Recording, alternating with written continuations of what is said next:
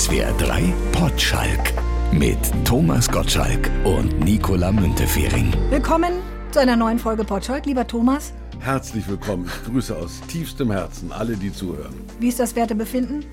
Ausgezeichnet. Das steigert sich natürlich kurz vor Beginn dieses Podcastes und fällt unmittelbar nach Beendigung wieder in sich hin zusammen. Hast du der Karina einen Abschiedskuss gegeben, bevor du hier hingekommen bist?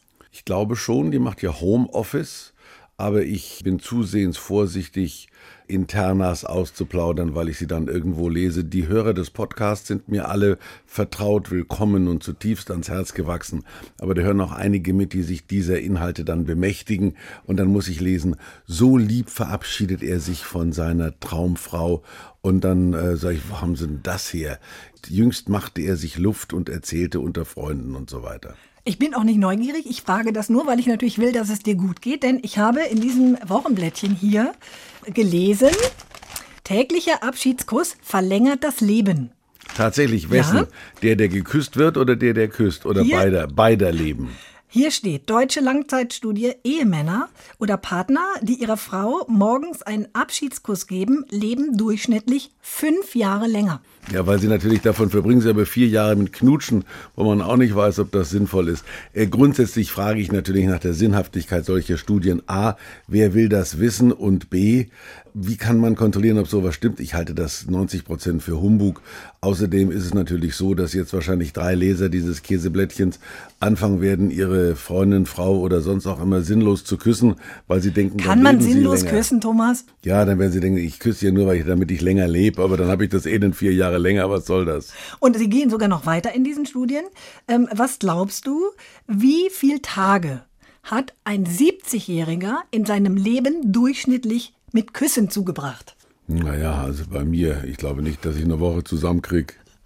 Dann wärst du aber echt weit unter Durchschnitt. Es sind 76 Tage. Kann man die nicht sinnvoller verbringen, als anderen Leuten im Mund rumzustochern? Naja, es gibt ja solche Küsschen und solche Küsschen. Aber insgesamt 76 Tage bis zu seinem 70. Lebensjahr? Ja, dieses Geschnulle ist ja ohnehin sinnlos. Dieses, dieses mal kurz so den, den Lipgloss vom anderen ablutschen ist ja auch nicht sinnvoll. Wir hören auf mit Küssen. Wir machen Abonnentenpost. Ich fand das interessant. So Lebensratschläge sind ja ganz wichtig. Also irgendwann wird man sagen, wie viele Menschen haben wie viele Zeiten ihres Lebens mit Podcasts verbracht. Das wird mehr sein, glaube ich. Das glaube ich auch. Ja, ja, ja. 76 Tage. 176. Ist das sinnvoll, frage ich mich. Ja. Gut. Potschalk.swr3.de, das ist ja unser Postfach, kann man uns immer mailen, wir freuen uns. Hier, Christian zum Beispiel hat geschrieben, gerne würde ich zu diesem Podcast einen Apple Teenie nach Gottschalk Art trinken. Im Web findet man sehr viele Varianten des Cocktails. Thomas hat ja schon erwähnt, wie er seinen Apple Teenie macht. Apple Sour war dabei, den habe ich versucht zu bekommen. Allerdings war da ohne Alkohol und ich möchte genau das Rezept haben, das der Thomas trinkt. Könnte er uns das vielleicht nochmal erläutern? Ja, es ist tatsächlich so, dass dieses Rezept, mein Apple Teenie Rezept, an diesem Apple Sour scheitert, den es in Amerika in jedem Supermarkt gibt, in Deutschland aber offensichtlich nicht. Ich habe da in zwei Läden in Baden-Baden, das sind jetzt nicht die Superläden, das mal in der Getränkeabteilung fallen lassen und beide haben es geschafft, von irgendeinem Händler eine Flasche von diesem Apple Sour zu bekommen. Ich habe aber, und ich hoffe, das wird unserem Hörer genauso gehen, diese Flaschen dann geschenkt bekommen, weil die an der Kasse gesagt hat, ich krieg das gar nicht in System. Also wenn irgendein Produkt offensichtlich nicht im System ist, dann können die es auch nicht verkaufen. Und jetzt haben die in dieser Getränkeabteilung, wo es also viel Wein und alles Mögliche gibt, so eine Flasche von diesem Apple Sour gehabt, die außer mir keiner wollte und haben die mir jeweils geschenkt. Ich habe also jetzt zwei Flaschen zu Hause, wobei die eine schon fast leer ist. Also, das ist denkbar einfach. Ich muss da ein bisschen weiter ausholen für alle Trinker und unsere Zuhörer. Natürlich, wir haben doch Zeit. Eben. In Amerika gibt es nämlich im Gegensatz zu Deutschland diese Cocktail-Mentalität. Die Amis trinken gerne Pre-Dinner-Cocktails. Die Deutschen neigen ja dazu, eher so ein After-Dinner-Drink zu nehmen, was wir natürlich vornehmen Digestiv nennen. Also diesen berühmten Verdauungsschnaps, der ja nach ähm, medizinischen Gesichtspunkten nichts bringen soll. Man redet sich ja wohl ein, dass so ein Alkohol hinterher irgendwo hilft. Äh, bei diesen Bittergeschichten ist man sich nicht ganz sicher. Medizinisch, ich habe das ja alle studiert. Aber das zumindest macht einen gewissen Sinn, dass diese Bitterstoffe, die in manchen Schnäpsen drin sind, die sollen also die Verdauung anregen, aber der Alkohol an sich macht alles noch viel schlimmer. Jetzt müssen wir aber vom Verdauungsschnaps wieder zum Appletini kommen. Ich denke, wir wollten die ausführliche Fassung machen. Okay. Jetzt kommen wir wieder zu den Cocktails, die man normalerweise vor dem Essen trinkt. Also, let's have a cocktail first. So, da sind die Amerikaner ja stark auf dieser Wodka-Schiene. Und wenn, wenn es immer heißt, let's have a martini, das hat nichts mit unserem Cinzano oder mit unserem Wermut zu tun, sondern das sind Wodka-based Drinks. Also, Dirty Martini ist nichts anderes als ein Wodka mit ein bisschen Wermut drin. Und das ist auch nicht dieser, dieser süßliche italienische Wermut, sondern das ist irgend so was ganz anderes. Und da kommt dann noch eine Olive rein. Äh, es weiß nicht, es schmeckt mir nicht. Meine Schwiegertochter bestellt sich das immer. Can I have a dirty martini? Das hört sich immer so verrucht an, schmeckt auch nicht gut, aber das ist der übliche Drink, den coole Leute so vor dem Essen trinken. Das, was ich so trinke, sind Altherrendrinks, also entweder dem Cineasten ja sehr bekannte Russian, White Russian, den man ja aus Great Lebowski kennt. Der Dude hat das immer getrunken. Das ist so ein Schokolikör mit, in Amerika ist es Half and Half. Der hat ja immer, der, der Jeff Bridges in diesem Film, so einen weißen Rand im Bart. Den hat er davon, dass er eben diesen White Russian trinkt und er holt sich im Supermarkt Half and Half. Das gibt es bei uns in der Form auch nicht. Wenn du es an der Bar bestellst, ist es meistens mit Sahne, die so leicht geschlagen ist. Also White Russian ist ein toller Cocktail, den Strawberry ich kann. Daiquiri? Na, auch sehr gut. Das ist, das ist natürlich dem, am besten noch mit Schirmchen. Warum und, denn nicht? Na gut. Und das ist wieder die andere Abteilung. Das, da, dazu dann so ein bisschen so Ibiza Lounge Musik. Supi, Ah ja? supi, supi. Dann gibt es eben den Klassiker, diesen Sex and the City Drink.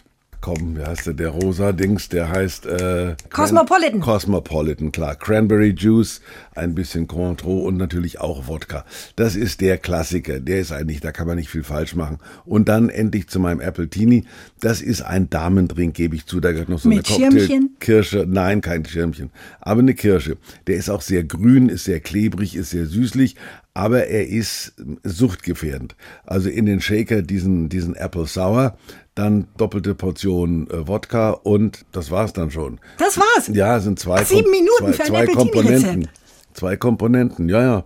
Aber es lohnt sich. Da haben wir auch gleich drei andere Komponenten. Und es war das Rätsel mit dabei, wie der, wie der Cosmopolitan heißt. Hier, Michael hat uns auch gemailt. Der weiß, dass du immer so herrlich über deine Promi-Begegnungen berichtest. Und er fragt, bitte frag doch mal, Thomas, hast du schon getroffen, Doppelpunkt, Eddie Murphy oder Denzel Washington? Eddie Murphy habe ich nicht getroffen, Denzel Washington habe ich getroffen. Ich erinnere mich, dass der in Leipzig und ich glaube in Leipzig war der bei Wetten das zu Gast, ein ausgesprochen sympathischer Typ.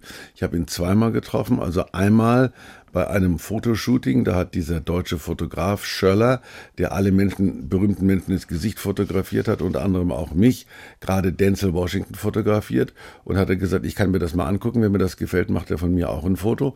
Dann habe ich mir sogar das Foto von Denzel Washington kommen lassen und heute hängt ähm, hängen drei Fotos von diesem Schöller in meiner Wohnung. Den Obama hat er mir nicht geschickt und die Merkel hätte er gehabt, aber die, die, die wollte ich auch nicht in der Mitte hängen haben. Jetzt ist es so, ich bin hänge in der Mitte, rechts zu mir hat Brad Pitt und links zu mir Denzel Washington. Also Denzel hängt bei mir sogar zu Hause und als Gast habe ich ihn bei Wetten das gehabt.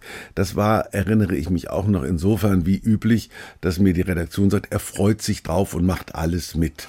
Das ist immer diese, dieser, dieser Quatsch, macht alles mit.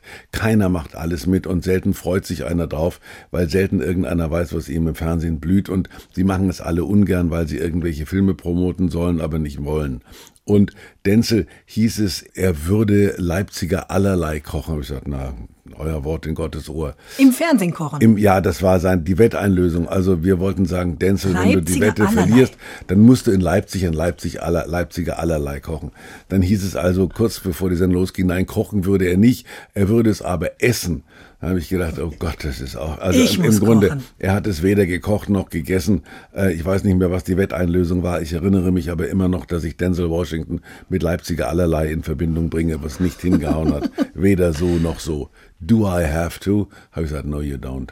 Immerhin ist er nicht eingeschlafen. Nee, eingeschlafen. Er musste aber, glaube ich, auch zum Flieger. Zum Flieger mussten sie alle. Du hast im letzten Podcast ja erzählt, dass du der letzte lebende Zeitzeuge bist, der mal bei einem KISS-Konzert Hab ich, eingeschlafen ja, ist. stimmt. Und darauf, Thomas, gab es unwahrscheinlich viele Reaktionen von Leuten, die gesagt haben, ist mir auch schon passiert. An den unmöglichsten Orten bin ich eingeschlafen. Ja. Hier zum Beispiel Jochen Bauer, der hat geschrieben, da kann ich mithalten, ich bin auf einem Marilyn Manson Konzert eingeschlafen, Das ist- im Stehen. Das ist zweiter Preis. Ich habe auch bei Kiss im Stehen geschlafen. Ja, wie kann man denn im Stehen schlafen? Weil das so eng war, dass du hast du irgendwo, du hast du nur noch so gewackelt und dann wurde die Musik auch ganz angenehm.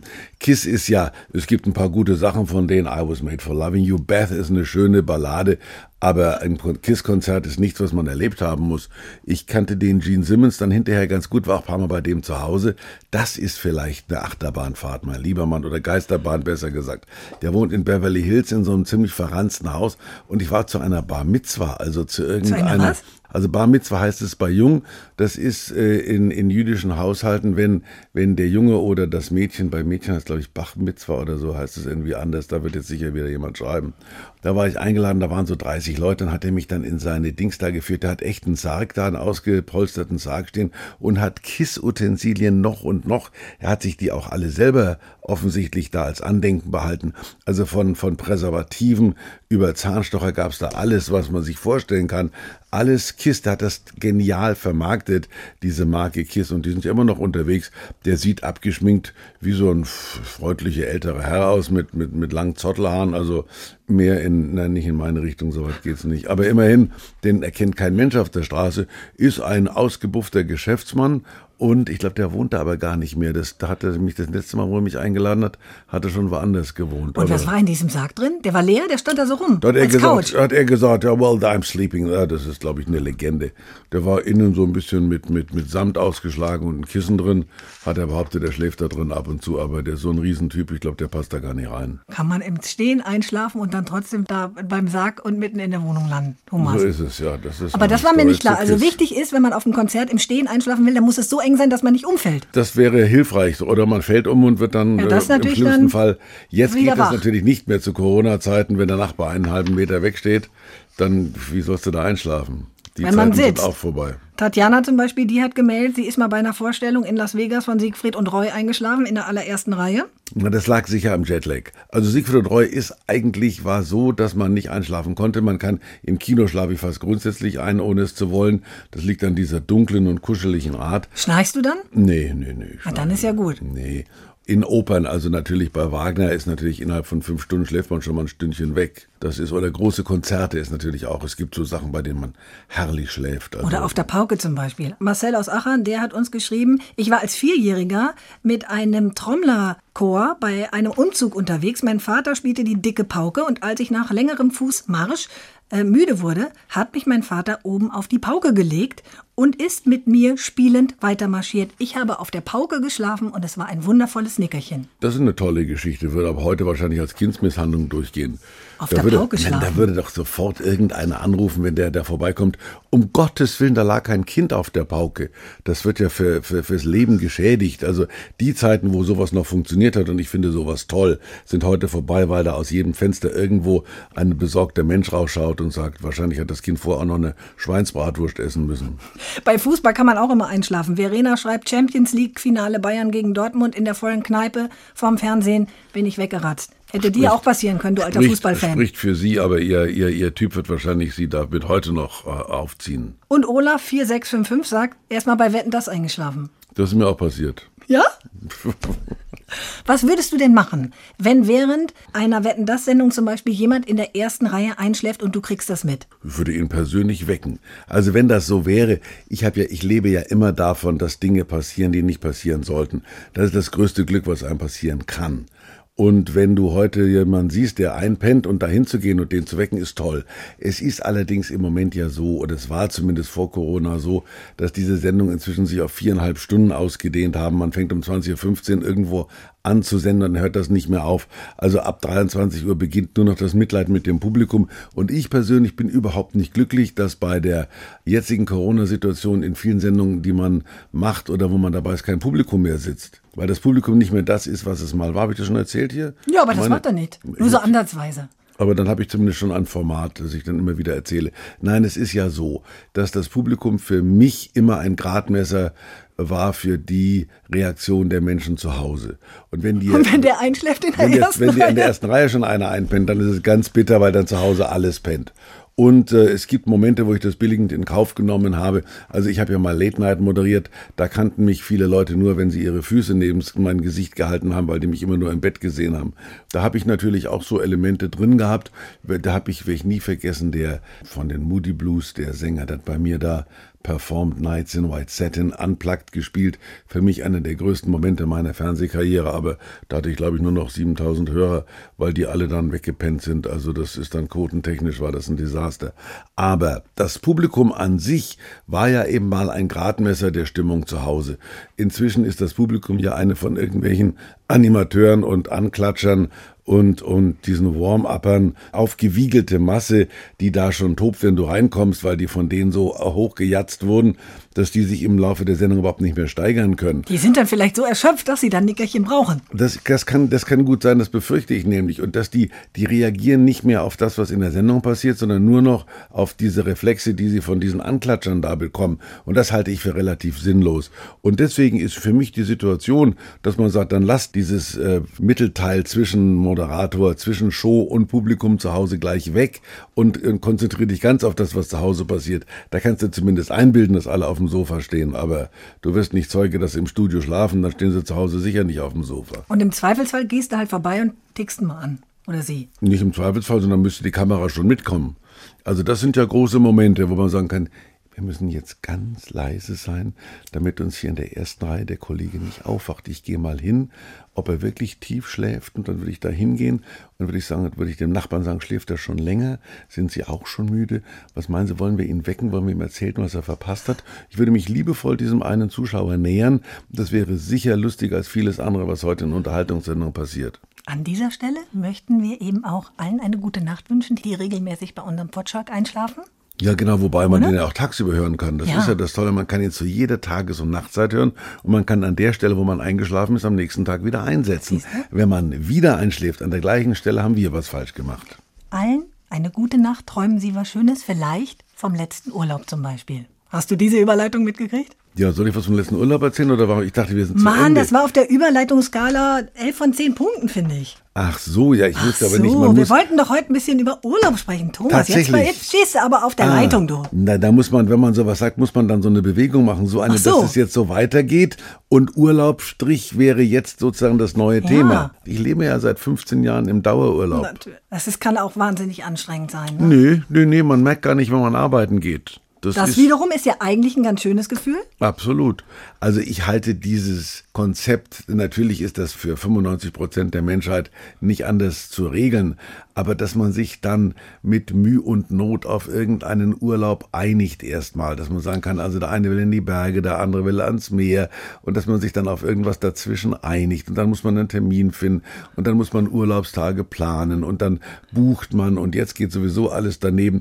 Also meistens ist ja Urlaub nichts anderes, als dass man schon in den ersten Tagen sich in den Haaren hat, weil alles eben ganz anders ist, als man sich vorgestellt hat und weil die weiße Beach dann eben nicht so wie im Katalog weiß ist, sondern brauner Schotter ist und man die falschen Schuhe dabei hat und das Wetter auch nicht so, wie man sich denkt. Also Urlaub ist eher Stress, so wie Weihnachten. Da erkenne ich doch ein tiefes Trauma bei dir, Thomas. Nö. Schon so ein bisschen, weil die ersten Urlaubserfahrungen machen wir mit unseren Eltern, die uns irgendwo mit hinschleppen. Wo musstest du damals immer mit hin? Das war bei uns ganz anders, weil wir hatten überhaupt kein Auto zum Beispiel und, und mein Onkel hatte eins, aber einen, einen Volkswagen, mit dem er gerne nach Cesenatico gefahren ist. Also das war in Norditalien irgendwie, über den Brenner, der damals noch eine sehr kurvige Bergstraße war, wo man regelmäßig gekotzt hat. Man hat sogar, äh, wenn man von Kulmbach nach Bamberg gefahren ist, da gab es diesen berühmten Würgauer Berg.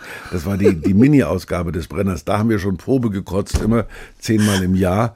Und wenn es dann über den Brenner ging, waren wir verbindlich. Dann entweder noch auf deutscher, aber aber spätestens auf österreichischer Seite gereiert. Du lagst auf der Hutablage vielleicht? War das der Grund, warum dir schlecht war? Nein, das war da, man hat immer, das war auch anders. Man war da zwölf Stunden im Auto und hat irgendwelche Autokennzeichen dann immer geraten, also wo kommt der her? Dabei ist mir aufgefallen, dass aus einer relativ unbedeutenden Stadt in Franken, nämlich Lauf, die haben die Nummer LAU, die sind weltweit am allermeisten verteilt.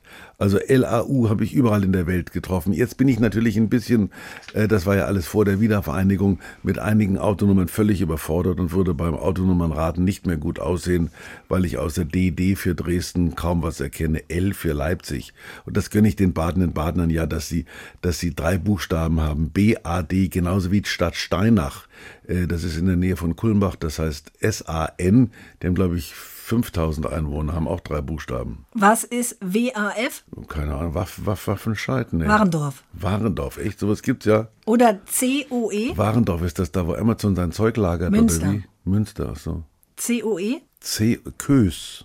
Coesfeld. Kos, echt, ja. Ist auch da oben. Münster. Aber, aber CO ist Coburg, da kenne ich mich aus. CO ist Coburg? CO ist Coburg, na freilich. Siehst du, das kann man alles beim Autofahren lernen. Ehrlich gesagt, dadurch, dass du da so schlechte Erfahrungen gemacht hast als Kind, ist doch jetzt deine Autofahrliebe sehr groß. Ja, naja, jetzt fahre ich erstens selber, zweitens fahre ich sehr gut. Oft zu schnell, also das muss ich sagen. Ich habe damals habe ich eine Ente, also eines meiner ersten Autos war eine Ente. Da war ich auch noch für Tempo 130 auf allen Autobahnen.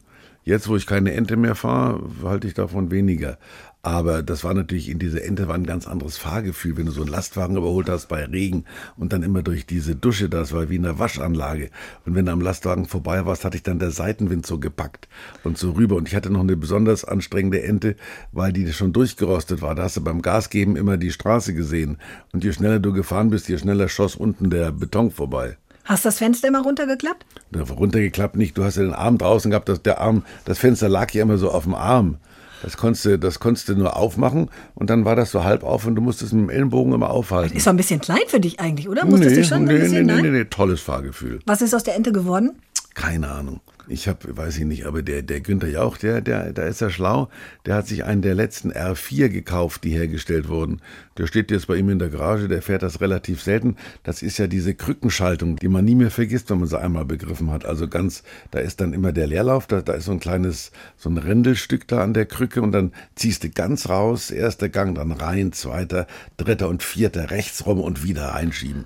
Das War die Ente denn auf dich Gefühl. angemeldet? Ich glaube nicht. Ich glaube, es war so eine Leihente, eine Mietente. Weil ansonsten hätte jetzt vielleicht jemand noch diese Ente und in den Papieren steht Vorbesitzer Thomas Gottschalk. nein, nein, leider nicht. Die Ente ist tot. Ich hatte mal so einen kleinen Jaguar, da hat sich 20 Jahre später dann irgendeiner gemeldet, der hatte die noch, hat gedacht, ich wäre daran interessiert. Ich war froh, dass ich den los war, der ist ja nie angesprochen. Bist du mit der Ente auch in deinen ersten Urlaub alleine gefahren? Ohne Eltern? Nee, nee, da habe ich meine Mutter, ich bin, das war ein Volkswagen, ein Jeanskäfer, QJ 403 war die Nummer. Und der war orange, hatte so Jeanssitze mit, da bin ich mit denen nach, nach Rügen gefahren. Da musste man irgendwie, nee, erst haben wir eine Tante besucht da in Norddeutschland und dann waren wir in Rügen zusammen. Wir schweifen ab auf Autos. Wo war denn dein Urlaub. erster Urlaub alleine? Ich bin nie allein in Urlaub gefahren. Du bist nie alleine in Urlaub gefahren. Nö. Immer mit ja, doch. den Eltern? Nein, nein, nee, na Quatsch, mit Eltern bin ich nie in Urlaub gefahren. Ja, doch, natürlich. Du Das bist gab- nach Italien mit den Eltern Nein, in Urlaub das war gefahren. mit dem Onkel Hans. Ach, Ich mit dem Onkel gesagt, Hans. Ist doch kein, Familie. Ich habe doch gesagt, dass wir kein Auto gehabt haben. Also mein, äh, mein Vater ist tragischerweise gestorben, da hat meine Mutter noch 20 Jahre hinterher gesagt. Und wir hatten ein Haus in Holland gemietet. Dazu kam es aber nicht. Das war irgendwo so ein Ferienhaus in Holland, das wir uns gemietet hatten, aber mein armer Vater ist vorher gestorben. Also insofern, aber bitte kein, kein Mitleid, das ist mehr als, was weiß ich, 40 Jahre her. 50. Wie hieß denn die erste Urlaubsliebe? Gab es die? Äh, ja, ich glaube, das war Bonnie, aber da war ich, da war ich in England. Das war in Wimbledon, die, das war so eine. In Wimbledon, ihr habt Erdbeeren mit Sahne gegessen, ne? Nee, nee, nicht. Ich war nicht beim, beim, beim Tennisturnier, wusste ich gar nicht, dass es damals ist. Da war ich 15 oder 16. Da hat mich die Carnaby Street mehr interessiert und Swinging London. Aber nichts, da, wir haben dann Und in Wimbledon gewohnt und, und Bonnie, mich verliebt, ja. War eine Halbinderin. Bildschön. Habt ihr noch Kontakt? Nein, aber sie hat später meiner Mutter gegenüber Unverständnis dafür geäußert, dass ich sie nicht geheiratet habe, als, ich, als, als was aus mir geworden war. Aber da war ich, äh, Da ist sie zur Mutter hin, ne? Da Das sind so die letzten Verzweiflungstaten, wenn der oder Mutter diejenige begleitet, sich ja. dann an die Mutter wenden muss. wahrscheinlich habe ich ihr ewige Liebe versprochen und dann kam sie 20 Jahre später, hat gefragt, was da jetzt nur los ist. Ja, Ja, so kann's nix- gehen. Nix war los, ja. Bist du denn in Sachen Urlaub so einer, der immer gerne an denselben Ort fährt oder es muss immer unterschiedlich sein? Also die Urlaube an sich kenne ich nicht. Ich habe dann später natürlich so ein bisschen auf großem Fuß Urlaub gemacht. Da habe ich mal das Haus von Bruce Willis gemietet auf irgendeiner Insel. Da habe ich dann erzählt, da war noch das Scrabble-Zeug da drin gelegen von der, viel hat sie nicht zustande gebracht, von seiner, von seiner Demi. Demi Moore, genau, ja. Wie mietet man das Haus von Bruce Willis? Ruft man ihn an und sagt, ich würde nee, gern nee, KW nee, nein, 35, ach, woher? 36 nein, kommen? Nein, nein, nein, nein. Da gibt es da diese Travel Agencies und wenn in Beverly Hills, Thomas, I got something great for you. Das ist, das ist so, wenn du da in, wenn du dort in diesen Ecken, die, die schieben sich da die Villen so gegenseitig zu und dann kann man das mal mieten und das mal mieten. Ich glaube aber, dass ich da diese Bedbugs mir geholt habe, diese komischen. Bettwanzen. Ja, ja, wo man dann hinterher, ja, ich glaube, ich habe die originale Bettwanze von Bruce Willis noch äh, irgendwo dann erlebt. Ist auch jemand mal in dein Haus gekommen und hat da Urlaub nee, so gemacht? weit, nee, nee, nee, so weit geht's nicht. Also das haben wir nie gemacht. Und Urlaub mit Freunden, wenn die Kinder so klein sind, Oh, damit nee, die nee, beschäftigt ah, sind ah, und nee, so? Nee, nee, nee, nee. Nein, nein, oh nein. Nein, nein, nein, Nein? nein, nein. Das habe ich irgendwie, ich weiß, habe ich ja verpasst. Ich habe ja über viele Jahre in so einer Blase gelebt, also so zwischen, als ich so in dem Alter war, wo, wo, wo Ehepaare in Urlaub fahren, war ich dauernd irgendwie unterwegs und mein Leben war ja mehr oder weniger wie so Zirkus wanderndes Volk. Also da war, da war nichts Urlaub, das gab's eigentlich nicht. Wie weit musst du fliegen, um in Ruhe Urlaub machen zu können, damit nicht an jeder Ecke einer sagt, da wie ein Selfie machen? Das, das, das mache ich ja eben nicht. Also, dass ich irgendwo hinfliege in Urlaub, das ist, ich meine, ich überlege jetzt in, zu diesen Zeiten, wo man nicht mal weiß, wo man hin will, ob man nicht mal irgendwo hinfliegen sollte. Aber das würde ich ja nicht mal als Urlaub bezeichnen. Sondern dann bleibst du einfach zu Hause. Dann bin ich, ja, bin ich, der beste Urlaub war immer für mich zu Hause, weil ich natürlich auch an Plätzen gelebt habe. Ich habe eine Wohnung in London gehabt, da sind andere auch zum Urlaub hingefahren, da saß ich dann in meiner Wohnung, die war direkt am Hyde Park, dann in Malibu, es gibt ja auch Menschen, die dann mit, mit dem Bus durchkommen, hat mir neulich einer erzählt. Da ist jemand durchgefahren, da hat dann, da war so eine Reiseleiterin, das war so eine Ex-Hippie, die hat dann gesagt, da wohnt der Gottschalk. Und da haben wir alle rausgeschaut. Aber da habe ich nicht gewohnt. Die war nicht, die war nicht auf dem Laufenden, die Reiseleiterin. Die hat ihnen irgendwas gezeigt. Gibt's ja viele in, in L.A., die zeigen irgendwelche Häuser, wo die Ja, sagen, das sind, äh, kosten das ordentlich was, diese Touren vermutlich. ja, die Diese sind wieder anders. Diese, diese Houses of the Stars, da gab's ja früher diese Zettel. Das waren aber alles so alte Häuser. Da hat irgendwann mal Gloria Swanson gewohnt oder sowas. Aber also ich weiß zum Beispiel, wo der, wo der Will Smith wohnt, da kommt kein Mensch hin, der wohnt da irgendwo in Calabasas. Das ist ein reiner Zufall, wenn du da vorbeifährst. Aber die sitzen alle nicht in Beverly Hills. Wie gut bist du im Kofferpacken? Sehr gut. Ich pack Ja? meine Ko ja, ja, klar. Pack die immer selber. Ich habe, aber ich pack die Koffer jetzt. Ich habe gestern war ich in Berlin, habe ich so ein Werbefotos gemacht. Da musste dann für jedes Motiv zwei Outfits mitbringen. Aber ich habe ja genug. Da gibt's dann meistens so Stylistinnen, die verbitte ich mir immer, weil ich sage, ich bringe meine eigenen Klamotten mit. Ich weiß ja, was ich anziehen will oder was zu welchem Motiv passt. Dann machen sie vorher immer Moods. Dann kriegst du von irgendwelchen Agenturen so Moods. Da schneiden sie deinen Kopf aus und kleben die auf irgendwelche Anzüge, die ich nie anziehen würde. Und dann sage ich, nee, nee, lasst mal, ich bringe meinen eigenen Krempel Ja mit. gut, das ist ja dann beruflich, aber wenn du für einen Urlaub packen musst, ich finde das nee, total stressig. Das nee, stresst nee, mich nee, schon nee. eine Woche vorher. Ja, ich packe ja nur beruflich. Ich, das Urlaub, dann sage ich zum Beispiel, Du hast halt in jeder Wohnung auch gleich die Klamotten nee, da. nee, nee, auch nicht wahr. Aber ich nehme zum Beispiel Urlaub, macht man sich am einfach, wenn man nur weiße Sachen mitnimmt. Und dann darf man halt nicht kleckern oder kein McRib essen. Ja gut, aber dann so eine, so eine Safari kannst du dann nicht machen, nur in weißen Klamotten. Naja, Safari. Doch, Safari habe ich mal gemacht irgendwann. In Südafrika waren wir da mal mit. Da mussten die Kinder so früh um fünf aufstehen. Muss ich? Naja, das sind ja diese Kinderurlaube, da erinnere ich mich an den einen oder anderen. Da waren wir mal in Mexiko, Whale Watching. Da haben wir da in so ein Wale Boot, angucken, Ja, haben wir Dings, haben wir ein Boot gemietet, haben keinen einzigen Wal gesehen. Da hat der Tristan gesagt, das war der langweiligste Nachmittag meines Lebens. Da, da muss man sowas muss man sich dann sagen lassen. Das gehört dazu. Und wenn Kinder dabei sind, musst du halt auch immer um fünf, sechs aufstehen, weil die dann alle immer wach sind. Ja, ne, da habe ich, das habe ich Es sei denn, mit, man hat mit eine Nanny Jetlag. dabei. Nee, haben wir nie gehabt. Ich habe allerdings viel Jetlag-Kinder gehabt, die also nachts um vier dann irgendwo Disney-Filme gucken wollten. Damals war aber noch mehr so diese Blockbuster-Zeit, wo ich dann 27 Mal irgendwelche Animated Disney-Movies dann mir angucken musste. Das kommt demnächst wieder. Wenn deine Kinder, deine Enkelkinder mal für eine Woche schicken zu Opa, komm, wir wollen Ferien machen. Ihr macht Urlaub beim Opa Thomas. Drei Wochen lang. Geht ja jetzt nicht, wer seine, wer seine Enkel liebt, der darf sie ja nicht sehen im Moment. Gibt's denn irgendwas, was du dir unbedingt nochmal angucken möchtest, wo du nochmal hin willst? Es gibt so einige Sachen, die ich mein ganzes Leben lang wollte ich mal, wollte ich mal so eine Woche auf dem Berg Athos verbringen, so zwischen irgendwelchen Mönchen. Das habe ich mir immer, immer vor mir hergeschoben und nie gemacht.